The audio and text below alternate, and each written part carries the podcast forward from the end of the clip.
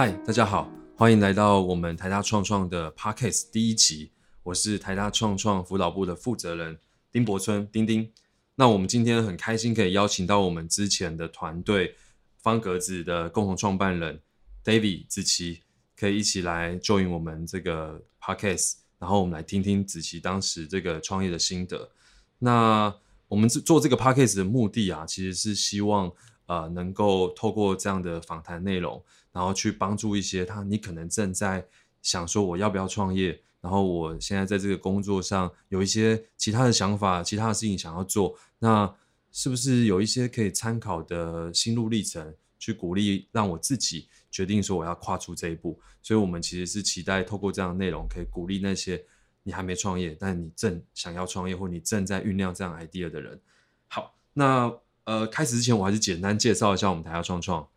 那。呃，台大创创呢，是我们是 base 在台大校园内的一个加速器计划。那我们同时具有加速器跟孵化器这两个计划。那我们呃，孵化器是针对比较早期的团队，加速器我们目前呢是跟不同的企业合作一个这个呃企业垂直加速器的方式，然后根据不同的领域去帮助不同的新创团队。那呃，像子琪以前就是这个杂学校的团队嘛。对，就是我们杂学校加速器的团队，因为呃，我们都知道方格子是一个现在可以是台湾最大的内容网站了，希望是最大，希望是最大，就是正在往这条路前进，对的内容网站。那呃，当时我们是加入了台大创创的这个教育类的，就是杂学校的这个加速器。好，那我们进入正式的访谈之前，我们先请 David 跟我们大家打个招呼，然后可不可以跟我们简介一下，就是方格子到底做什么，然后是一个怎么样的平台？呃，大家好，我是方格子的 David。那方格子到现在目前大概创业迈入差不多第五年左右的时间。嗯，那刚刚前面有提到说，就是我们是一个内容平台，可是其实更简单的解释方式，就是可以把方格子想象成是一个像匹克邦一样的 BSP 的服务平台。但是我们整个网站的最主要核心的商业模式，就是不再走传统的广告模式。然后，而是让提供了一些机制，让作者能够直接跟自己的读者收费，能够订阅、赞助，甚至单次购买一些系列的文章等等。了解，就是说，就是把这个作者产生有价值内容这件事情去呈现，透过这样的平台去呈现出来。对，了解。好，那我们就准备进入我们的正式访问哦。其实我们之前有稍微做一点调查，就是呃，David 之前也其实有一些其他的工作经历嘛。嗯，那。呃，我印象中你是做一个 to B 的服务吗？对，就是做数位行销的，应该是在方格子之前更早的时候，就是有点像是做当时的刚刚开始，越来越多人在讨论，就是说数位广告的投放，然后在数位上做一些行销、社群经营等等。那是什么时候到什么时候的事情 这样回推七年、六七年前嘛，七年、六七年前。所以差不多是方格子开始前的一两年左右，一两年前。对，所以这个是一个，就是说看你们的广告主有什么需求，你们去帮他去下广告，然后去在数位平台上去对，去帮他做，例如说预算的规划跟操作。当然那时候的数位广告投放可能不像现在已经越来越成熟了，可是嗯，其实大概是一样的概念。OK，了解。那现在方格子其实是一个比较是针对大众的一个 To C 的一个平台。一个好奇就是说，像从 to B 的这样一个，你当时的工作是 to B 的，然后需求很明确的，那转到 to B 有没有遇到一些，比如说不一样的挑战啊，或是中间的心得是什么？呃，那时候其实想要做，应该说想要做方格子，其实有一些因缘机会跟有一些念头，但是最一开始其实那个念头蛮蛮好笑，是就是觉得呃。就是做 to B 的那种品牌组或企业组的案子，我觉得很无聊。就是 就是拿客户的钱，然后他的乖乖的，就是你提给他一些建议，他不一定照单全收。你就是把他的品牌、把他的产品卖出去就好。然后那时候就想说，就年轻嘛，就是。不懂事，想说好，那那我自己来做一个自己的产品。对，所以所以有一个这样子因缘机会的背景，想觉得那我也想要做一个自己的产品。哦，所以是因为出发点就是因为想要有一个自己的产品，然后去做方格子。对，然后那当然还有其他原因是，例如说那时候的整体市场的环境，跟我自己本来就对内容产业有一定的喜爱跟兴趣，所以后来才因缘际会就想说，那开始做一个自己的平台。OK，对。你自己本身也会写文章吗？还是为什么你会对内容产业有兴趣？我我我我会写写文章，可是创业后就没有再写过了。应该说这五年就偶尔会写，但陆陆续续这样。OK，对。所以当时你自己就是有在写一些文章，所以你才会对这样内容平台有兴趣。对。那想到这个方格子的题目，还有什么原因吗？有没有什么当时的环境啊等等的触发你们去？想到方格子，其实最大的原因是因为大概五年前，我觉得那时候是台湾刚好很多新媒体，就是很多人开始在讨论新媒体，在讨论媒体转型，然后很多人在想有没有新的模式可以可以让媒体找到新的出路。其实，但现在大家还是产业还是一直都在讨论，但是那时候五年前，我记得特别多这样子的平台，然后那时候就想说，嗯，我也在想说，因为传统媒体过度仰赖广告的模式，那。它反而就是好像不一定是那么健康，会不会有别种 revenue 的来源？然后就后来发现 study 了一下之后，发现国外其实有非常多平台，就是都是在做类似的尝试，包含其实更在也我们时间大概应该在那时候，我觉得六七年前 Medium 就已经开始在做，OK，做做一些尝试了。对对，嗯，所以是从就发现说其实还有更多可能性，对，然后你们才开始想的。对，那从那个时候设定的。business model 到现在有没有转变了？因为已经过了五年嘛，应该有很多不一样的地方。其实有陆续商业模式有做一些些微的周转，可是我觉得那个核心的精神跟概念没什么变。就是我们其实早期起家是从群募开始的，但是概念比较像让读者去 support 他喜欢的作者，然后去完成。那最早的时候甚至只 focus 在 journalism，就是比较广义的这种新闻。然后后来慢慢的走的越来越广，然后我们从全部转到集资订阅，然后再从集资订阅慢慢走到现在变成是一个更开放的平台。其实本本质上的那个价值没什么，核心的价值没什么变，但是有陆陆陆陆续续经过一些些，听起来是这个收费的这个方式对，并没有对一些转变这样，然后变得更弹性，变得更开放，变得更适合更多的创作者。所以内容也比较多元。现在有多少？作者可以跟我们分享。现在平台上大概有一万八千个创作者，一万八。对，那类别从像刚刚前面有提到，我们早期的时候比较 focus 在新闻。OK，对，可是现在就什么内容都有了，就是投资理财的、教育的、时事评论的、写小说的、写 ACGN 的、些甚至就是例如说那种比较译文类的、生活类的、饮食的、旅游的，就是现在就越来越多元哦，OK，嗯，哎，那所以现在大部分的作者都。他们都习惯，就是说，我我可以可以再解释一下怎么样的收费方式吗？对，呃，收费方式的逻辑其实很很简单，就是把方格子其实可以比喻成我们像是一个百货公司。OK，那呃，读者进来之后，他可以浏览一个一个的柜位，就是不同不同的作者，他可以开自己的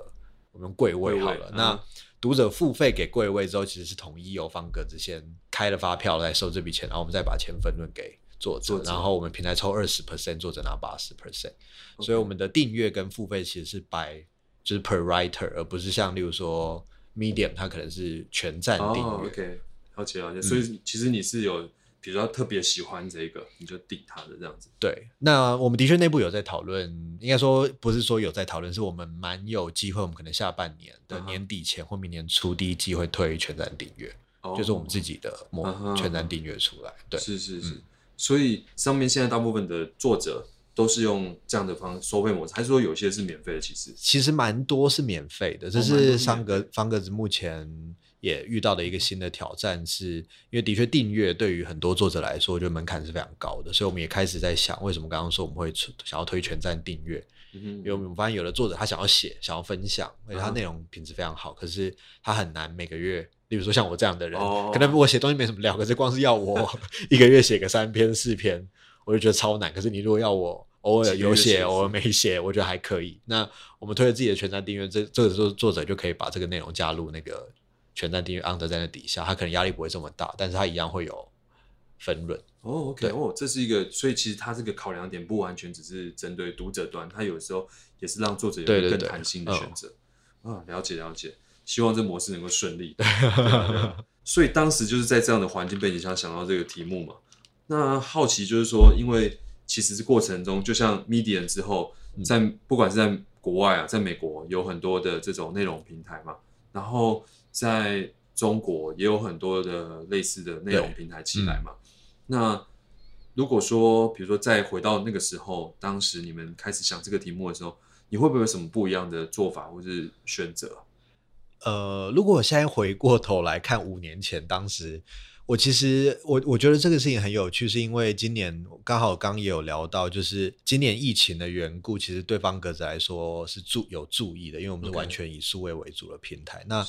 可是在这个产业里面，例如说。对于很多比较传统的新闻媒体来说，未必是疫情是有帮助的。原因是，虽然大家都躲在家里，那时候前阵子，可是媒体的流量上升了，可是它的 server 的那个成本其实也跟着上升。但是媒体主要的营收来源是来自广告，可是那时候其实非常多广告主是撤掉。广告预算的，所以其实对媒体来说，它成本增加，可是它的营收没有办法 cover，没有办法 cover，所以这样一来一往，反而很多我自己听闻到非常多媒体其实是砍了人事费，砍了他们外稿的写作者或者是外稿的编辑的费用。嗯，对，那那些作者其实很多就都流传来。方格子，或者他们可能也到了其他平台，像我们这样子的一个线上平台。那我自己蛮意外，跟也蛮有感触的是，我五年前觉得广告模式 对媒体来说不一定说它是不好的。其实像我们现在也有在内部甚至也在讨论 debate 说方格子要不要做广告，就是种种的。可是让我比较惊讶的是，想不到一个市场的转型跟板块的移转，竟然要花到五年才会慢慢。像我今年就觉得哇，今年的市场环境对方格子来说。算是有，你就觉得广告模式对媒体其实是一个有问题的，长线而言。对对，然后跟其实也非常多人在讨论，其实不只是我自己这样，就是非常多这样论点。可是我自己蛮意外，是五年后的现在，我才发现。哇，市场的那个整个移转要花这么久的时间，所以如果说五年前到现在有没有什么差别，我是觉得，嗯，就是你的那个银弹跟资源要做好准备，就是前面要深蹲了这么久，对，可能才出现一个不错的就是市场的机会，可以比较积极的。就是说，即使可能我看对，但是看对那个时间要够长。对，因为我这我这也是我后来跟好几个创业的朋友讲，跟我自己学到是，我发现有时候。创业的人，例如说他可能先天对于某些题目或对某个市场很有 sense、很有想法，所以他看到某个切入点，可是他会高估，就是他看到那个 early adopter 的时间，但是他错估了后面那个大众市场来的时间时间了，所以他很早进入，结果他是最早死的，就在第二个、第三个人才抓到那个才抓到那个那个整个市场，然后就整个爬起来。对，所以我自己五年前我就会觉得，嗯，如果我知道要这样子的准备的话，我可能会更仔细的去盘点，比如说跟去运用手上有的资源。对，OK，了解。哇，这个是一个很好的、很好的建议。就假设如果说今天，maybe 我们的听众他想到一个题目，想要创业，嗯，然后他就可以，或许就像你说，因为其实创业的人他本身都会有这些呃特质啊，对，他对市场的敏锐度跟别人不同，所以他才会对某些题目特别有感觉嘛。那他或许可以去思考更长线的布局，因为有时候我们很容易过于乐观，然后过于乐观的时候就会容易。比较对我我我觉得会创业的人本质上都是乐观 主义者，像我就是一个同事总是说你怎么可以乐观成这副德行？对对对，对，但是我觉得这是一个两难。例如说，也有可能有人会说不应该要这么乐观，你得，但我也会常常自己，应该说我也会常常问自己这个问题：是像刚刚有说要等五年，可是其实有时候更多状况是你要停水，就是我觉得那是有点像人格错乱，就是其实你可能。要冷痛就觉得，其实这东西你再等五年也没有，也不会有机会。所以，我我一直觉得有时候会人格错乱，就是你要极度乐观，但是你有时候又得极度悲观，就是就是你你要知道说这东西你再等个两年也不行，或者是可能已经结束了。对，最坏的打算是什么？然后你要停损。哎，那我也好奇这件事情，就是既然方格子已经五年了嘛，那你这五年的过程中，你有想过要放弃吗？我觉得。如果问我创业这五年，我自己觉得学到非常多东西，可能是不是能用赚到的钱可以来衡量的。对对对，那当然，可是从其实中间我也会一直觉得，我每天我像我我我也会常会问自己，想说干嘛不收一收回去上班，就好 去去找个地方，感觉可以拿不错的薪水，然后就躺着过过个两三年这样之类的。真的对，而且像例如说。呃，我们公司的同事有时候有，例如说像我们公司的营运长，他有在买买股票，然后或者是他之前跟同别人在聊那个买股票的话题，所以觉得这个股票很不错什么。然后可是例如说他觉得跟我说，哎，David，你要不要买买这个股票什么的？然后我自己也因为本来就要看财报什么，所以我觉得对于买买股票的一些那种基本面，我就觉得我比较能够进入，可是我就会说我不能买，因为我的股票全部都买了一个叫做方格子的，就是我全部钱拿拿去买一个叫方格子的公司的股票，全部都没有在。然后我当然希望它可以涨个一百倍，对对对对 对。而且另外就是有时间的问题，对，就是其实我觉得创业人会。我们投入很多精神跟时间在某某个项目上面，对啊，就晚上啊，然后假日，其实好像有时候都搞不太清楚假日。对啊，对啊，所以这又是另外一个两难。像我自己有时候，我我我我最近也会这样反思，是例如说投入这么久的时间，然后我就跟我自己就开玩笑跟我朋友说，哇，算完我的工时，我根本就是超级廉价老狗，就是 对，就是，但是所以，然后我觉得到了某个时间点，例如说我现在过三十了，然后今年准备要三十一，我就会想说，这样还可以。例如说我，我就会想说，嗯，可能只剩，例如说两两年的时候的时间，我可能要某个程度，我就给得开始，例如说我在财富上的回报，我会追求的更，我会看更看待这件事情了，对啊。现在其实就已经会比起五年前的自己，我现在就已经更会去想，我投入的时间值得吗？然后这样对不对？对啊，嗯，就是一个机会成本的对机会成本的问题。对啊，我们刚刚在开始的时候其实有聊到一段机会成本的事情嘛，那我相信其实很多在。他正在想要不要创业，可能很多其实是上班族。对，那他在想说，我要不要离开我现在的状态，到一个我想做，但是其实是很未知的一个一个情况。那这种状况你有没有有没有经历过？我我自己的状况反而比较不一样，是我觉得有好有坏。是我因为我那时候将我其实我几乎就是有点像一毕业就创业。OK，然后所以那但我那时候念头其实很明确，就是我觉得。因为那时候有其他种种的选择，也有公司问我要不要直接去那边工作。对对，然后可是我那时候就觉得年轻的时候创业机会成本最低。我那时候就是已经预设我三十岁要创业的时候，机会成本会变高非常多。那时候可能就会觉得呃，就是可能，例如说到时候要舍弃一个月薪十五万的机会之类的。然后可是刚出社会的时候就烂命一条，所以就 想说年轻的机会成本比较低。对，可是我觉得它就有好有坏是。呃，所以我那时候比较就会觉得啊，反正我还年轻，我可以做很多尝试，我可以一直犯错，可以对。然后，但是，例如说到了像我现在这样子三十岁，我就会开始去想说，我还可以犯错几次。嗯哼，其实我也有点人格突然也一直在拉扯，我也会想说，其实还好，你还可以犯犯错很多次。可是有时候又会觉得不行，不能再 不能再这样一直试错，或者是不能再尝试，每一次的决策都变得更更谨慎，然后去评估自己手上有多少资源。嗯哼，所以我自己觉得。就是有好有坏，就是我那么年轻的时候就创业，反而就觉得那时候机会成本是低的。可是，例如说，像我的确想过，那时候就想过一样念头。假设在我已经有一份还不错稳定的工作出来创业的时候，嗯，它会让我比较保守。可是，我觉得有另外一个好处是，我在评估，因为知道自己原你会有一个锚定嘛。假设你现在领领的薪水是五万块，你就知道你自己年年薪 package 可能七十万，对，你就会想象说，我出来这样一年。我赔掉的钱加上机会成本，总共大概会是多少？所以你会更有那个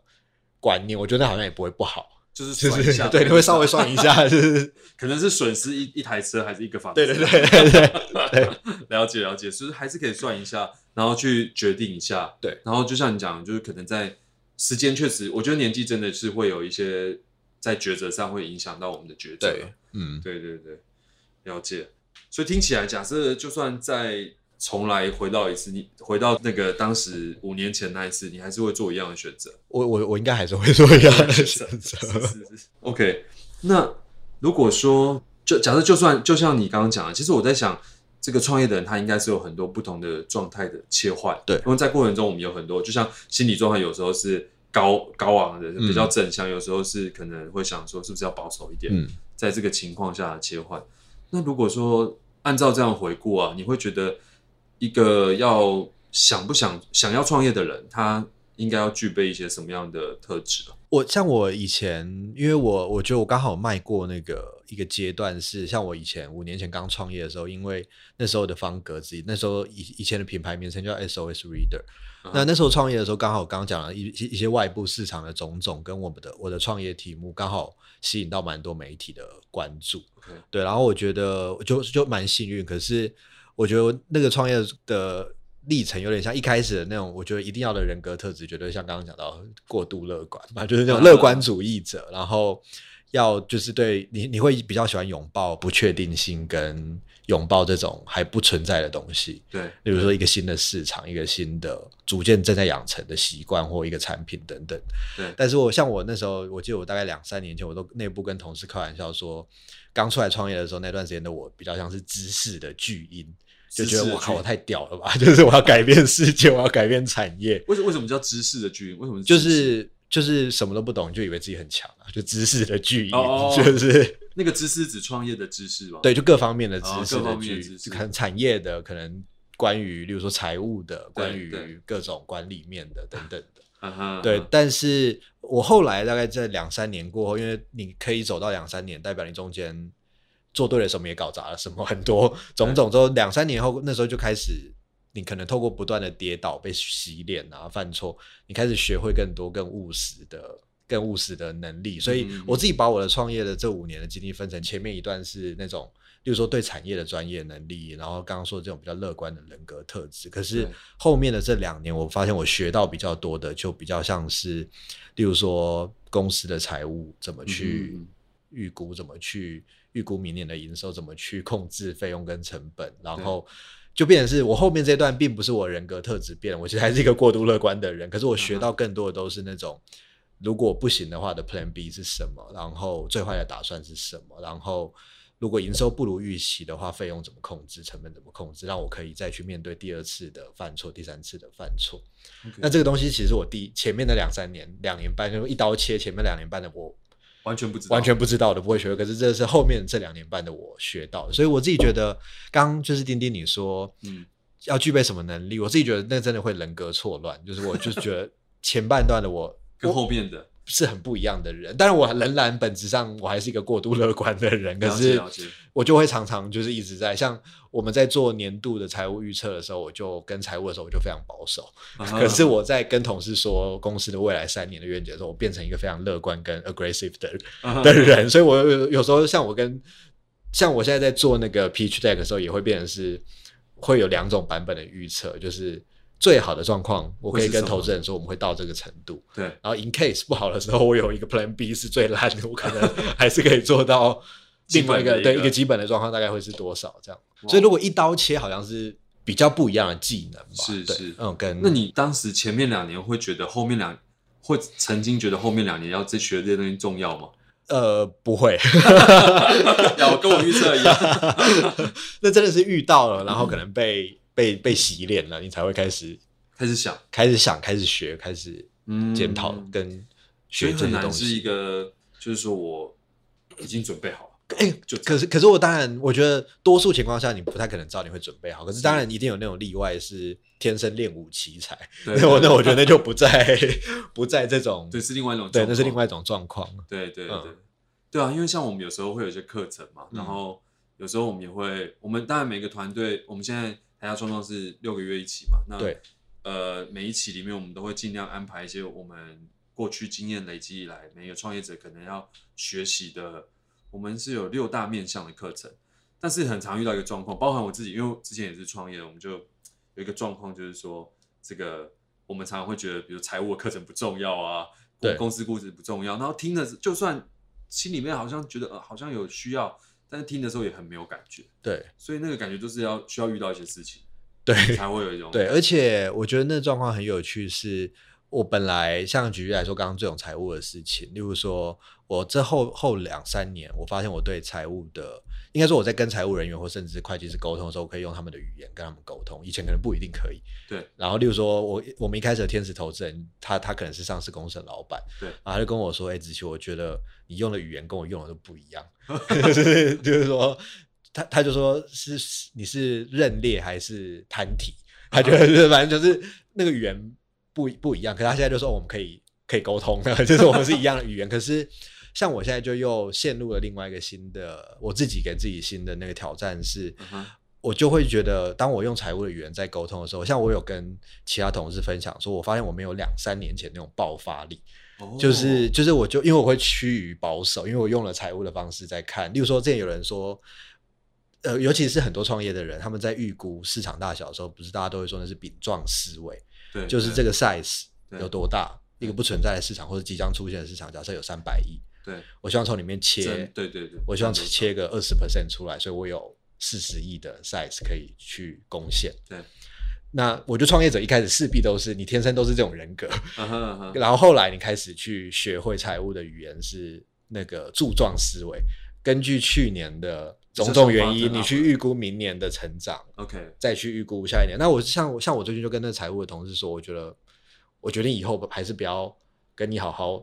跟你用一样一样的语言。我跟他说，因为你会用每年按照我们，例如说我们去年的成长是三倍，对，然后我就跟他说，我们今年的成长也会是按照这种原因，所以是三倍，叭叭叭等等。然后我就跟财务说，那这样不就限制了我们成长的想象吗？就是我，然后我就发现，哎，我没有以前那种。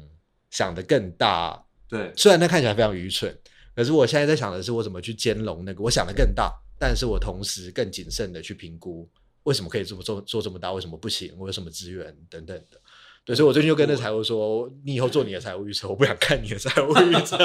没有，就是你也做一版，然后我们再来 merge 那个最后的那个对最后的那个版本，或者是我们自己心中有不同的 roadmap，就是对对不行的，我们按照过往的成长都能有可能达到什么程度。跟有一个状况是很好的，我们可以做到什么程度？这样，OK。嗯，我想分享一下为什么我们邀请你当做我们第一集的讲者。其实有一个很重要原因，就是我觉得在跟你聊天的过程中，我觉得其实很多创业者他缺乏的是一个，呃，应该说很，嗯，不要只有创业者，嗯，就是很多很多人他缺乏是一个自己觉察自己状态的能力。对。但我觉得你刚刚讲那段很好，就是你发觉自己现在学会了这个方式，可是又这样的方式其实造成另外一种限制，对，这个应该是很很不容易的看见。嗯，对对对，这这其实也是我后来养成的一个习惯，是，我觉得这就是跟例如说在一个地方工作或上班可能有一点不一样。例如说，我跟很多后来创业也去工作的朋友有聊过，然后因为我觉得创业的时候，因为你就是那个开船的人或开车的人，然后我后来发现我在做的每一件事情都是在做决策，对，然后所以我后来就。逼自己养成一个习惯，是我其实每天都会记录我今天做了什么决策，然后我会帮自己打分数。就是，例如说，我今天今天他他有种种原因是，例如说，我有时候会发现我那决策明明不应该再让我来做了，我应该让底下同事做，那代表我没有做好授权。例如说，我最近就一直在检讨说啊，就是好多事明明就很小的事情，应该要让同事做就好，搞得我都忙到半夜这样。然后，可是有的做有的决策是他。我决策太草率，它是一个非常重要的决策。然后，所以我会记录下来，然后帮自己打分数。然后我会看当下短期给自己一个分数。然后我三个月后我会回过头来自己看。哦，就是因为因为我觉得决策有时候很有趣，它有时候是短期是对的，就是你放到中长期，你发现那是一个错误的决策。然后有时候是短期看是错的，嗯哼，结果你回头看那是一个正确的决策。就是我觉得它有时候很难很快的去定义。然后所以。我就养成这一个习惯，是我会记录下来，然后就稍微看一下我自己。例如说，我这每周都会稍微看一下，我又搞砸什么事情，或者我又做错什么决策。对，然后就开始意识到，哦，就是我在做的事情是在，就是会影响到公司未来的方向。每一个决策可能都蛮重要的。了解，了解。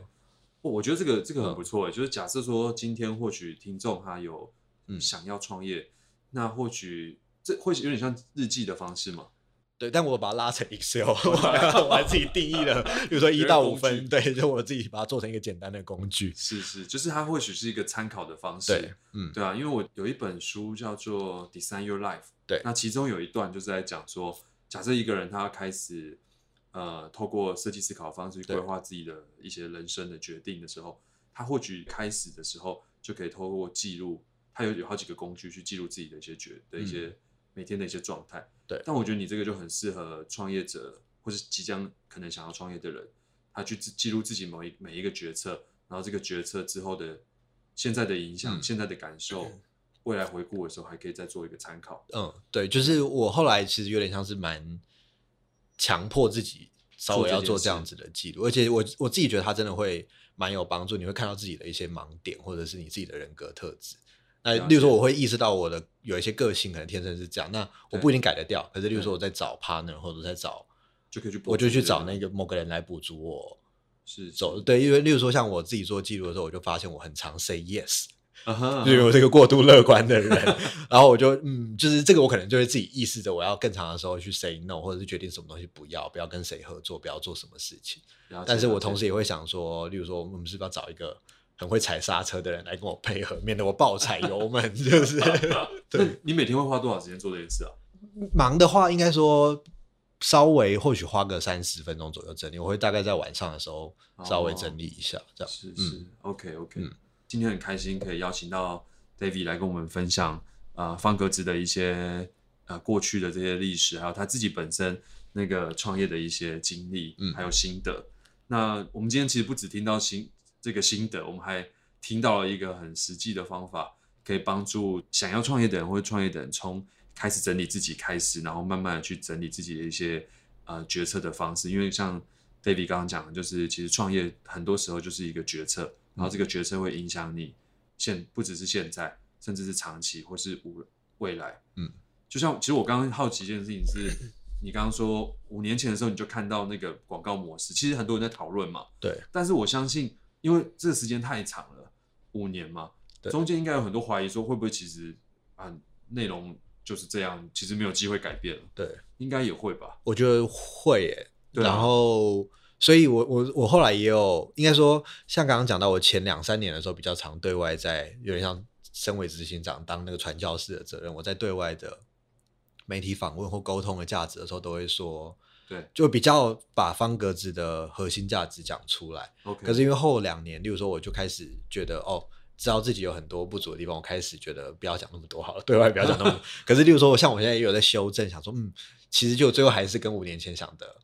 不一定说广告模式就行不通了，只是我觉得它看起来已经松动了，有很多更多的可能。所以我自己也有检讨说，为什么最后这两年我没有更积极的，还是像当初当年一样，像传教士一样，不断的在外面去宣宣宣扬这样的理念。对，是是是。但我相信，因为你已经看到了，所以你应该还是会做出调整。嗯，对。好，那呃，最后我们想要问一个问题，就是假设今天。在你面前有坐一位，他可能现在正在 maybe 正在上班，对，然后现在是他可能是在通勤的时候，可能啊，然后他正在想说他想要创业，不知道要不要做这样的决定，你会想要跟他说些什么吗？我我想一下，没有，因为我像我我我记得我以前受采访的时候，也会有一些，例如说大学的媒体访问的时候，会问说想要给想创业或做一些。比如说内部创业或创新的人，然后我以前都会不假思索说，那就是就是去做，就去做，对。然后，但是我最近觉得，哇，就是叫人家去创业，好像要推人家，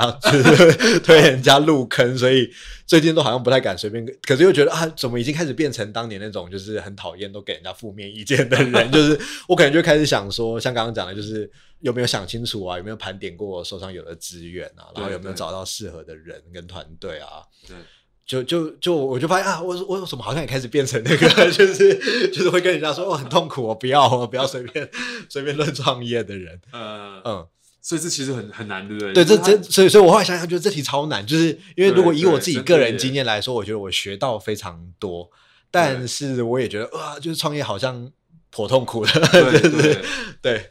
所以就会像坐云霄飞车一样，就是说。假设我今天刚谈完一个很大的案子，我可能来的时候就会说创业啊，就是财富自由。然后结果我今天来谈的时候是被人家 saving，我可能就说大家不要不要来创业。我觉得这 feedback 也蛮好的，就是或许我们也可以想一下，我们是不是来修正一下这题目。不过这个真的是在做之前跟然后不同的阶段、不同的状态会有不同的阶段不同，我觉得会有完全不一样的想法。然后，可是我我我我自己想象中，如果假设能够创业的人，而且他能够。他之所以想要创业，我觉得很多人是因为想要解决某个问题，或想要创造一些新的东西。是，然后我觉得那个东西如果一直有留在心里吗，对，他就会在每个阶段的时候还是一直去修正，一直去调整。所以我猜，可能最后想要创业的人，可能虽然都会说大家说不要创业，可是最后还是会跑去创业，然后还是会阻止他，对，还是没有办法阻止。所以他还是有可能会出来，但是他放在心里面的那个想法，有一天他你说他会不断的修正嘛？对对对，当然还是很痛苦了，好像还是得踩一下刹车。因为像我有个我我也是周末跟一个也是创业的朋友聊，然后我记得那时候很有趣，因为刚刚讲到方格子其实是五年了。那我记得我们五年前那时候，我跟那个朋友一起去参加呃，好像是台北市产发局有一个类似像 Peach 的活动，后来我们都有入选，然后去了一个新加坡的 demo 的活动，然后叫叫，反正总之就是那种 idea show 的那种概念。OK，然后五年前我们是一整团的人去，对，然后五年后我跟那个朋友见面的时候就说，哎，只剩我们两个还活着，就是 其他都没有做，然后仍然很痛苦，就是，哇，真的很不容易。对，所以这是一个很。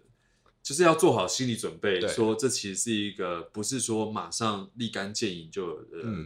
一一方面是你的外在成果不会那么快出现，对，然后另外一方面是其实你自己本身会经历很多的冲突，然后这是一个 up and down 的旅程，对，不是一帆风顺的旅程。了解，哇，今天真的很不错，听了很多 David 的故事，会不会？好，那我们今天的呃 podcast 应该就到这边。大家如果有兴趣的话，可以去方格子的网站看一下。或许你也可以把你的准备要创业的过程变成一个，应该是每个人都可以开那个，对，每个人都可以开，开变成作者。maybe 你就可以变成一个作者，开始写记录你的过程，记录你的故事。好，那我们今天谢谢 David，我是台下创创的丁丁。那希望大家下一次 p a c k e t 见，拜拜，拜拜。